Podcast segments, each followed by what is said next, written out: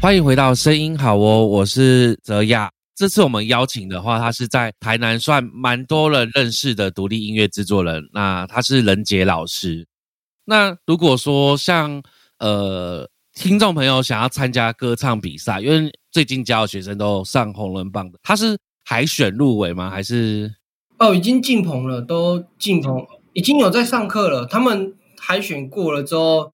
那里面的歌唱老师会帮你上课，上课完之后进棚啊，有一个已经进棚录完了，叫哎最近有播放叫严伟进哦，他有自己个人的粉砖，有啊，他粉砖很中二哎，他他是 颜色的颜呐，然后尾巴的尾，然后强劲的劲，严伟进，对他他很中二，他他是一个海陆战队退伍的人，之前里面有呃所教课的老师，你那边的话是有一个中医老师，他也是台湾红人榜出来的嘛，对不对？对他好像台湾的各个节目比赛都有比过啦，对啊，就都还蛮强，而且现场听真的声音蛮好听。有本身任杰老师有教吗？教他们唱歌这件事？以我们制作人的想法，会去跟他们讲说声音要怎么修啊，情绪要怎么摆放。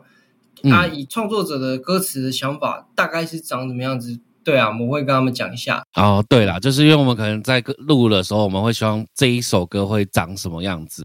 所以就会跟歌手沟通说，哎，这边沟通说这边要怎么起伏，然后这边要用假音，这边要用真音，然后这边帮我转音这样子。嗯嗯嗯嗯，对对对。那因为之前任杰老师有到各学校去来做评审老师，这时候的话，你会希望他们怎么选歌？因为有一个传说，就是说在学校当歌唱老师的评审都喜欢听那种大歌，就是起伏很大歌，然后才会比较容易中嘛。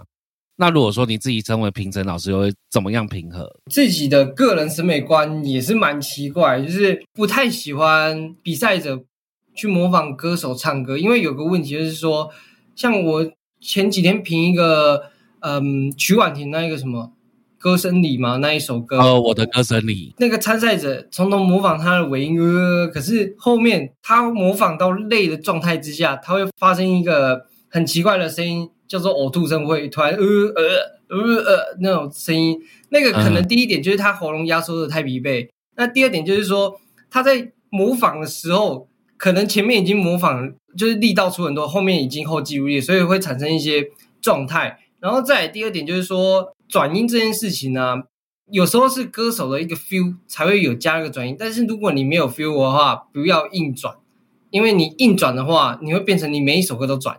对，那每一首歌转的话，我自己当评审的话，我会觉得，呃，哎，好吧，先直接第一次的副歌我就帮你评分了，就直接按灯。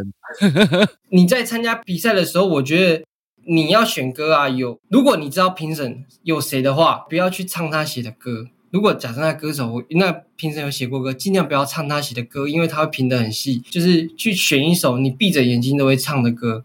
大哥，我觉得音域就是要拉，真的要呃林俊杰的歌，我觉得还蛮适合选的，因为他的那个音域都很高。然后大爱玲我也觉得可以选，但是就是说你在选的时候，就是你要自己知道，就是你的 key 要先选好。对，如果太高的话，你要选对 key。而且林俊杰也很多歌，其实他的歌很真的很否他的声音，就是有些歌用一般的唱法去唱的话。其实会听不出那韵味，反而是要像他的那样，可能有稍微鼻音的感觉会比较好听。对，其实有时候选歌也要很小心。对，然后还有就是最近 OZ 老舍 RMB 他们比较比较盛行嘛，那我会觉得那是他们个人特色。那如果对于一个比赛歌手的话，你没办法把他们的歌变成你自己的东西的话，我也建议不要选。因为很多人会学 OZ 唱歌，OZ 唱歌很好听嘛。但是如果你你学的话，一个神在那边，我你学他唱歌，我会觉得就是可能也是开始帮你评，就是分数会比较低一点点了，就会有点像是把比赛现场当成 KTV 现场，所以等于说就是还是选适合自己的歌，然后可以把自己的歌声特色来。来发展的是最好的。然后还有一个点啊，就是歌唱比赛哦，以以我之前的观念是，嗯，就是怎么讲？刚刚在当评审老师的时候，我觉得创自己原创歌可以去参加歌唱比赛。可是后期我越接越多的时候，其实不太能拿去歌唱比赛，因为那个歌唱老师他就只会评评歌唱，原创呢，你唱了他可能会觉得，哎呀，你这什么歌我没听过，分数会更低。对，所以这个肯定要小心一下。对对对，就是自己创作的歌，尽量也不要拿现场参考的一个评分标准之类的。对啊，对啊，对啊，所以那个就可能分数会比较低一点点。嗯，哦，了解。那这边偷偷问，就是最常听到的是哪几首歌？搞不好观众也可以参考选择。我这边最常听的是那个《流浪记》嘛，还有那个歌声里也很长，然后再来就是谁的李浩伟的歌也最近很常，很多人唱。对，还有另外一首歌叫做《开到荼蘼》，是不是那一首歌？真假转换那一首歌还蛮蛮多人唱的，我觉得都可以。就是如果大家想要选，可以去参考看看。可是我个人的话，我个人觉得李浩伟歌不好选的是因为。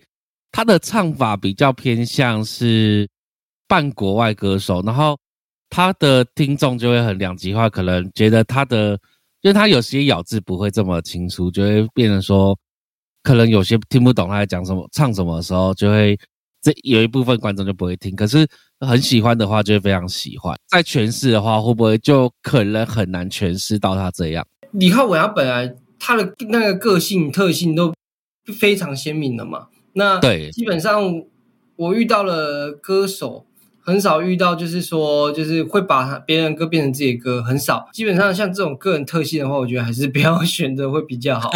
现场的话，应该呃，任杰老师评分会最高的是哪几类的方向？可以给观众一些参考。除了刚刚你提到的那一些之外，这个题目很犀利，我我自己这个地方也跟其他老师不一样。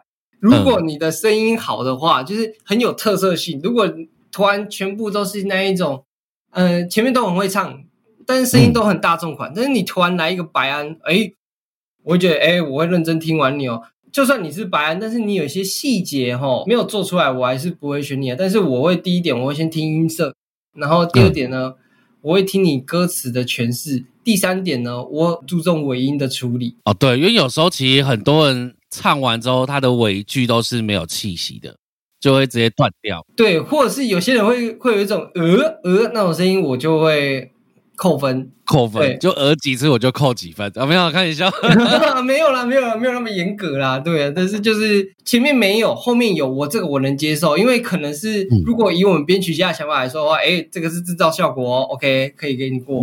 但是你从头到尾呃，或是转音转到底，那个我就我就觉得不行。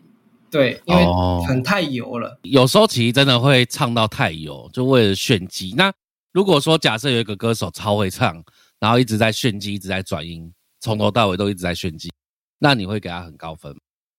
我会给他中等呢，中等嘛，对不对？因为毕竟就会有点失去唱歌抒发感情这件事情，就是情绪上面部分啊。因为我个人觉得，就是如果你一直炫技的话，可是你声音还是那么来的话，我我可能嗯，就是。中等分数啦，对吧？因为歌词一定有要表达情绪在里面啊，你没表达出来的话，我觉得很可惜。所以大家注意哦，如果在南部，然后看到评审老师有任杰老师的话，就是可这一段可能要重复听，看哪几个重点，那这样可以评到高分。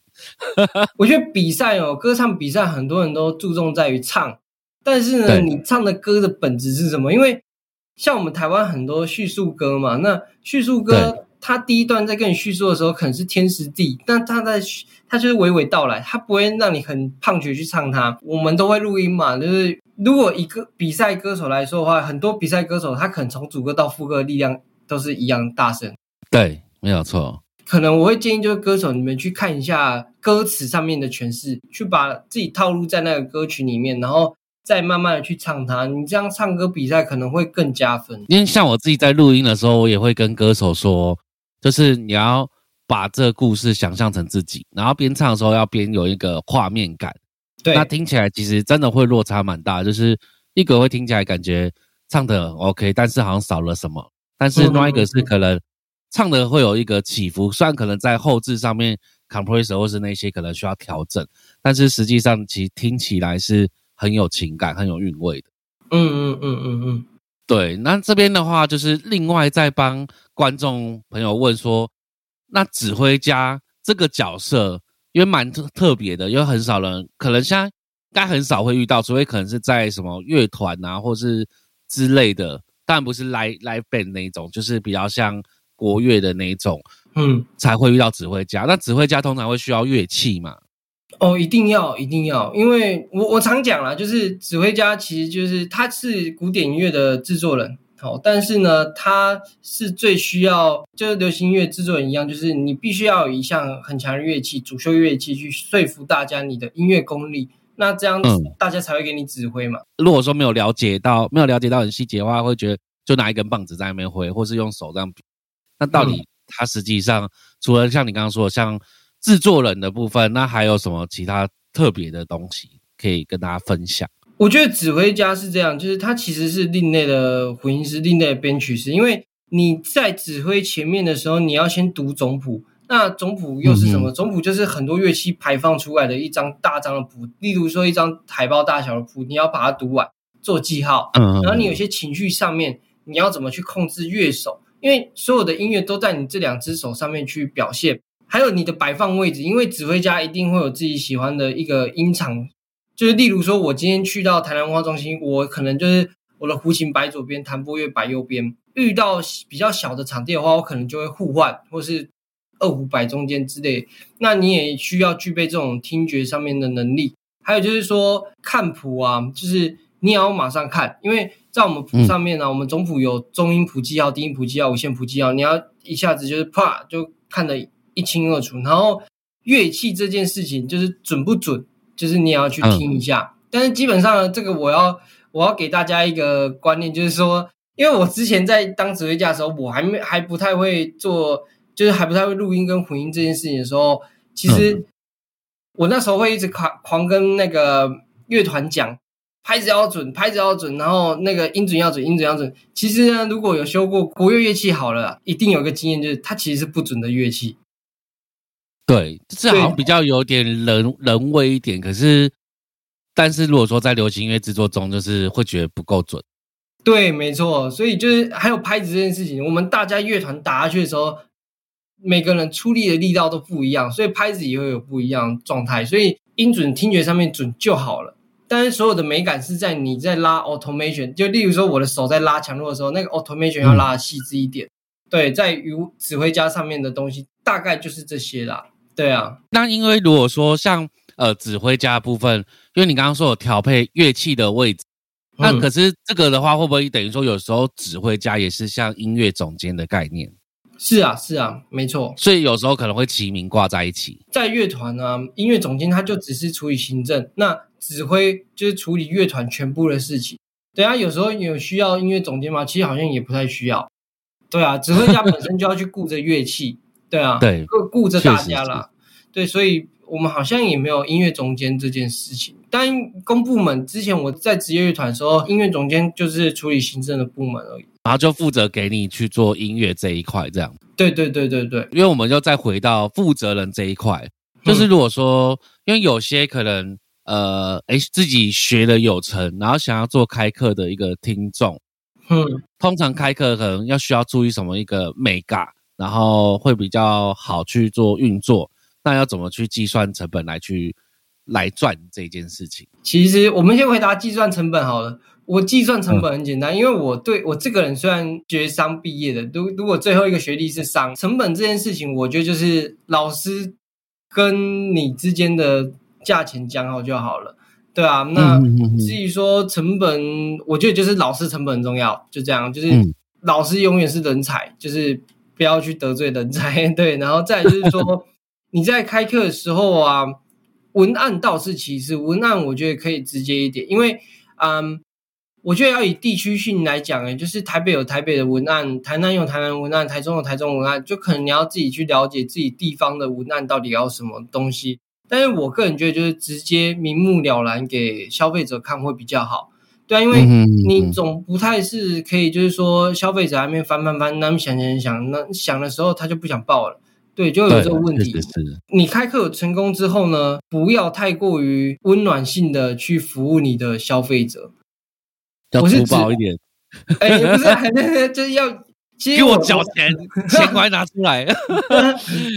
没有，因为我这边我这边我对于钱的概念其实是还还蛮还蛮弱的，因为我嗯。就是第一点啊，你可能就是我所谓不要对他们太温柔，就是鼓励这件事情。因为你一直给鼓励的话，学生会变得大头症，哦，就会觉得自己很强，根本不用来上啦之类的。对你后面就 hold 不住了。对，然后再来时间这件事情要很重要，就是就是可能你在开课的时候，你要因为消费者是买你这段时间，那你时间来个那种不到一个小时，我觉得那个就很奇怪，消费者也不会信你，也有时候会信你呢，但是你就是要具备一些口才，你知道吗？但是如果像我自己回想的话，哎，我之前老师上我课都马是一个小时就超过，收我一个小时的钱，你一定要诚实你的消费者，再来就是要。很严格去训练你的消费者了，我觉得是这样子，要教育一下，对啊，因为像我们这一行最常教育的是哪一块？我自己遇到的是不是编曲跟词曲？我最常遇到的是混音这件事情。哦，其实混音我觉得一个小时课真的不好上。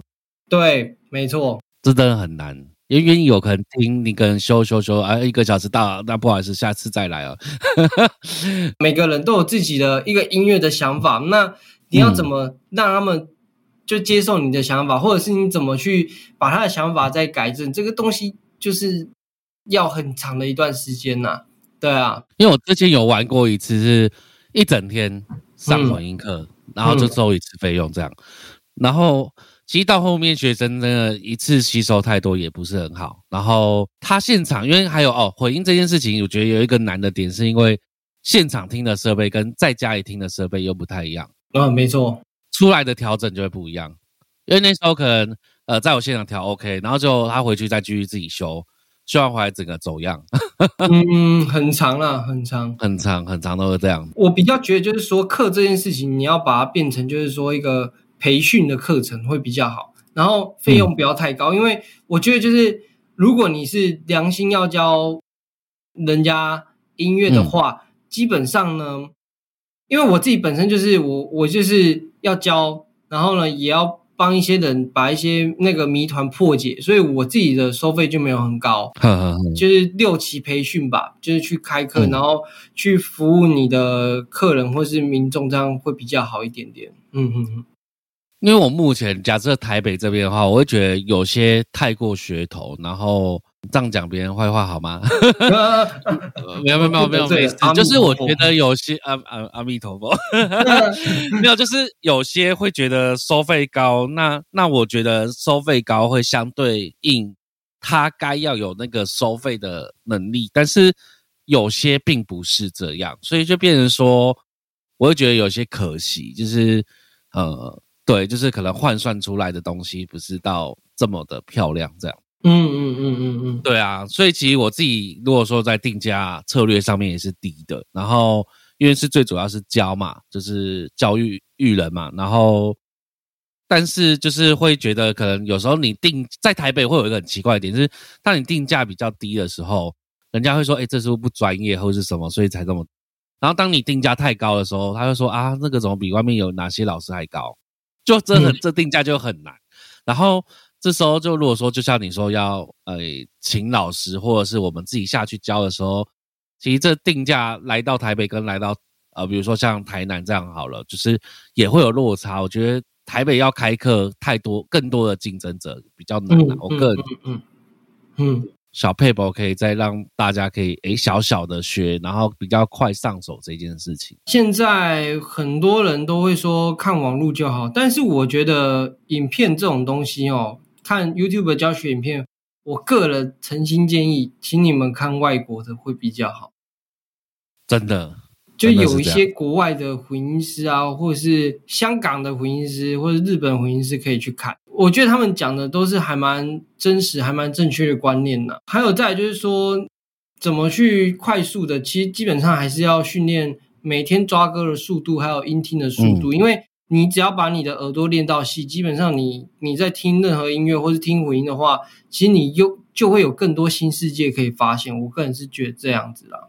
嗯，对，因为像我前阵子，因为我跟观众说，其实前阵子我买了蛮多课程，然后全是国外，就是格莱美奖的混音师，那要不然就是比如说像混林俊杰啊，或是混呃邓紫棋这一类，就是可能百万以上的点击率，或是破千万以上点击率的混音师，哦，那真的听他混音，其实真的是打开眼眼光啊，就是会觉得哇。世界好大，这样子。嗯，那其实之前有遇过一个，这边可以小小跟大家分享，就是之前有朋友传给我一个在台湾称为混音还蛮厉害的人，的一个音档，然后他是他混完的，那我就看到他其实底下有很多教的人，然后就我听完那个真的是混音上面就是啊，听三十秒就会想关掉的那一种，我就觉得我不是说不好，因为他有毕竟有想教育的热忱，只是我会觉得说这样会可能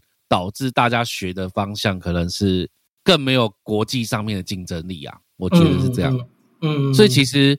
后来我们在混音上面，其实当然是台湾有台湾的一个风格的混音，但国外也有国外混的风格的混音。但是我觉得在这上面，其实就会跟我上一集的一个另一个老师不太一样的想法是，我会觉得应该是说我们要放远光远一远一点，就是可能即使华语在混音上面是这样，那我们可以挑战用国外的方式去混，或许整体起来架构是更美。对啊，对啊，没错。对，所以其实后来我自己的混音方式其实都比较偏国外。嗯，好，那今天有提到课程，那就是目前的话，任杰老师还有在要开相关的课程打算吗？目前的话，可能会以个人课收吧。对啊，那因为我之后我的课程会比较，我不太希望就是说我就就词曲或者怎么样，我会可能会把一系列的就是教一教这样子，我觉得这样会比较好，变成一个制作人培训班呢。对啊，但是未来开课的可能会比较少，因为我自己还在，就是还在读日本那边书嘛，所以可能会是以读书为重，然后嗯，再就是做自己的作品这样子。未来有有机会，我会去任杰老师这边教喽。哦，没问题啊，没问题啊，对啊，但是就是说，就等我这边规划好再说。可以啊，可以啊，因为我现在其实也也经营不同东西啊，因为觉得音乐上面其实有努力的地方，然后我也想要尝试做其他别的，到时候可能会做其他的结合，我也觉得是一个新的未来方向。嗯嗯嗯嗯。那目前任杰老师除了呃，你说因为可能现在一呃，就是在继续日本进修，那。目前的话，未来还有哪些规划可以跟观众分享？今年有两张专辑要做，就是一张专辑是国乐的国乐团的专辑，那另外一张是南管创作专辑。因为这两张专辑对我来说蛮怀念的，因为它是回根的状态。哦，是我接到这两张专辑的时候，其实我还蛮感动，就是国乐团那张专辑是我之前前乐团的专辑。那这张专辑呢，它其实它不是在做那种很磅礴的国乐曲，它其实在讲做场的歌曲。嗯，因为我们常会去做庙会嘛，婚丧喜庆嘛，都会做嘛。那这张专辑是以一个国乐人在讨探的当中，我们演了哪些歌曲去做的这样子。然后在另外一个南管专辑，它是那个老师是会把一些南管的东西再拿出来创新改歌词之类去做，然后。就是我这几张专辑都是从头到尾，就是从编曲到混音之类，都是可能我我自己来这样子，因为我觉得这样自己来比较自己可以拿捏东西这样。哎，可是他不是要录真实的乐器吗？对啊，但是编曲还是要重新编啊。哦，就是你可能编个总谱，然后请那个乐手来表演。对对对对，来录音。对啊，这样。接下来一个大方向就是跟我们台南今年也有入围金曲奖嘛，那个恩光老师就是。他那个最佳演奏专辑的那个魏广浩老师，他们那一间公司去合作，就是恩光老师，他其实混音很强，所以就是说，可能因为我要要求就是快速嘛，可能就是东西会丢给他帮我混之类，然后我们可能会讨论一些，因为他那边好像有在做什么杜比环绕，然后我会想要去了解这一块东西，这样子，就是可能我们就是我这边跟恩光老师那边会有一些合作上面，在南部上面啊，同样是音乐性质，只是说。不同的地方去做琢磨，嗯，这样，嗯嗯嗯嗯，对吧？我是觉得不错啊。那所以等于说，目前可能不会再有一个额外的课程服务，可能之后会比较偏向走一对一这样子。哎，目前是有啦，就是一对一一个课程。但是如果你说团班的话，我个人是没有没有在没有这个打算。对啊，对啊，因为团班对我来说的话，就是因为每每教一次课，我就觉得我好累啊。团班呐，团班，因为每个学生都要自己处理的东西，这样子。哦，了解。呃，任杰老师会提提供给我算个人的 FB 嘛的连接吗？呃，会会会。好啊，然后我就会贴在那个下方啊。如果有对于国乐那指挥或者是一流行音乐制作想要一对一的课程的话，一样可以找任杰老师这样子。嗯，然后其实也有观众会问我说，为什么我现在都很少开课？因为我现在。重心在别的地方啊，就是重心可能 就是重心，我应该是 哎，这样这样会不会讲的很坏？没有，应该是说我重心可能是比如说做哎 podcast 节目，然后可能做自己歌手的音乐，然后再就是可能我自己还有做其他的部分，我会想说，就目前会只有这样，因为可能能力上面还没有很多时间，对，但有机会，其实我自己也会去做开课啦，到时候也可以欢迎大家。赞。好赞呢！那目前的话，这样聊下来，任杰老师还有什么想要跟观众朋友分享？其实我觉得，应该这样，老师你身边也常遇到，就是说我怎么样才能入行？对哦，对，没有错。那我会建议，就是说入行这件事情啊，你要吃得了苦，你要等，嗯，然后。最重要的是还要有一个老师去去帮助你，这样会是最好的。对啊，不要有那种大头症。因为我这边南部很多人来问，就是说，哦，老师，我想红，然后我就会问他说，你凭什么红？对啊，我会说你下辈子。你太坏了吧？对啊，我我这边我这边是会这样说，你都还没有开始，然后你也不愿意等，那你为什么要来走这行？对，所以走这行呢，你基本上呢，就是你要学会等，然后你要吃得了苦。再来，另外一点就是现实很重要。就是看我们看大西亚时代，我们就讲背首歌好了。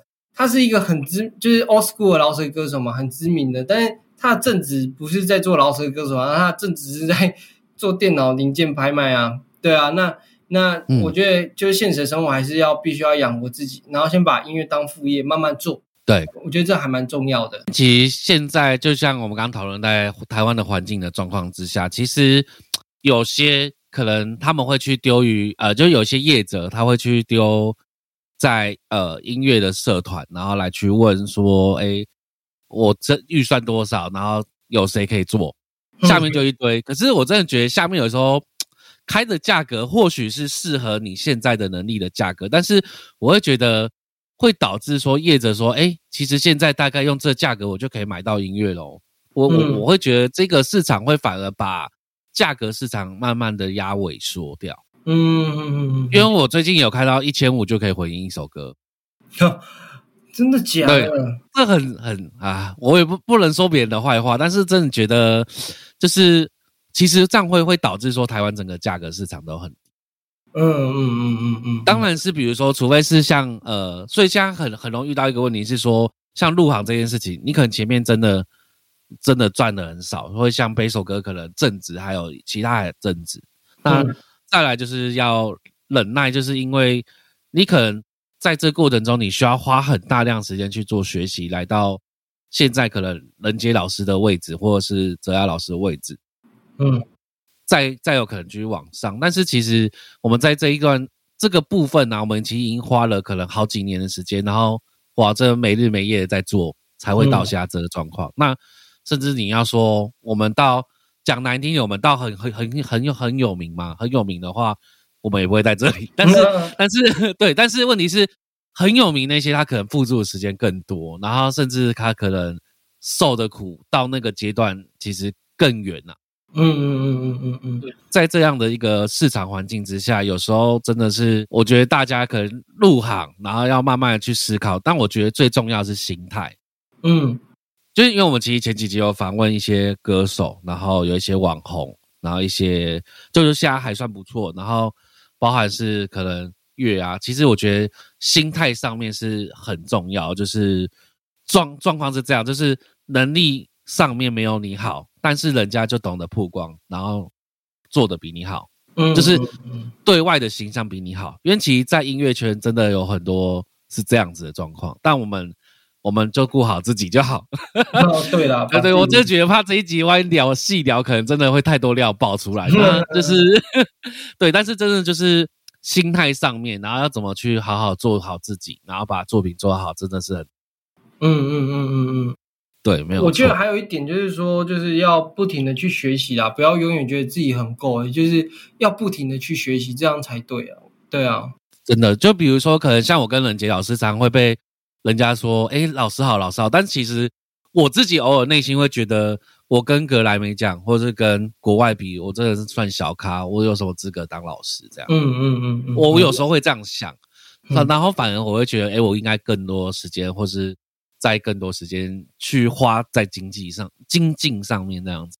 嗯嗯嗯嗯嗯，就是诶我好像抢了那个任杰老师的话语权，呃，没有啦，没有啦，因为你比我你比我更资深嘛，对不对？没有没有没有没有哪里 对啊所以我觉得还好，对，对啊，反正就是其实其实这段过程中都马是还蛮辛苦的啦。那甚至说可能遇到，比如说可能商人与音乐人之间的那个纠爱爱恨纠葛就很越来越麻烦。对，嗯，就是大家可以去多思考这一块。那还有什么可能任杰老师想分享的？其实我觉得，单纯做音乐的话，就是做音乐就好，不要去想着说什么，呃，我要跟别人再创造一番事业就。我觉得不要，就是做好自己的音乐，做好自己这样就好了。比如说，我真的觉得大头症这件事情也蛮重要，就是。嗯因为有时候你可能到达一个门槛，然后为什么人家还是觉得你没有进步，是因为你可能已经觉得自己很优秀，就不会就停止进步这件事情。对，没错，没错。对，所以每次当人家说你回音好强，或是怎么修改就马上很强，我就会觉得哦没有，就是我觉得还可以再更好。嗯嗯嗯嗯嗯。那我们今天节目就到这边，那感谢人杰老师分享自己的一个经验，那给观众粉丝来去了解。那如果说真的呃，就是觉得人杰老师不错的话，想要找人杰老师教，那下面就是刚刚有说的连结的部分，可以去私讯人杰老师。这边的话，就今天感谢大家的收听，还没有订阅的朋友，请按下订阅按键，并给我们五星好评。我们会在每周六中午十二点上新的一集。那最新资讯的话，请追踪我们的 IG 与与 FB。那谢谢大家，大家再见，拜拜。拜拜。Tick tock tick tock，时间催着快点长大，却没留下线索。长大要干嘛？眼睛闭上，试着幻想未来的我，生活过得怎样？那些话想对我讲。我说，天空变得很灰。那就学会去期待下个蓝天，太阳会再出现。就算感觉疲惫，回头眺望你走了多远，风景多美，想飞，那就飞，用力的奔跑，勇敢的寻找。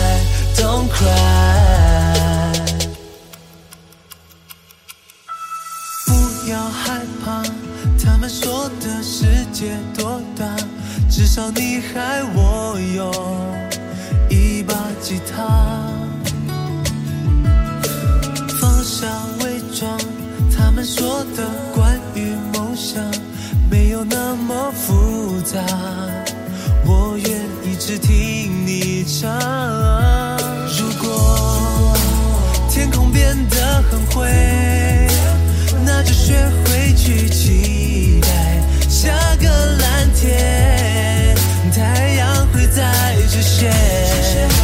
就算感觉疲惫，回头眺望你走了多远，风景多美，想飞，那就飞，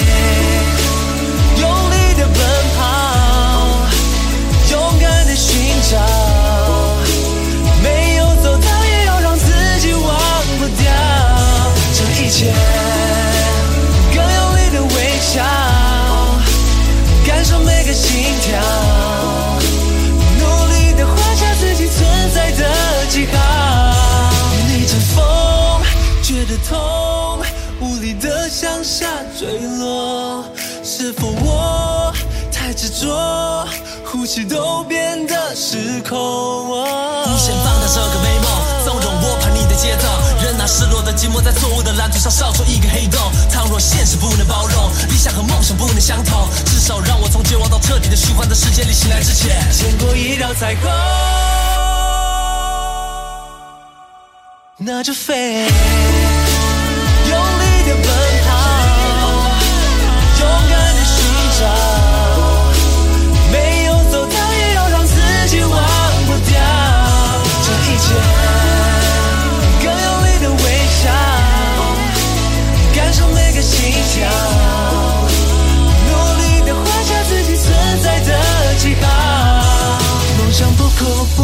不哭，所以不哭不哭不哭，他们不哭不哭不哭，Don't cry Don't cry。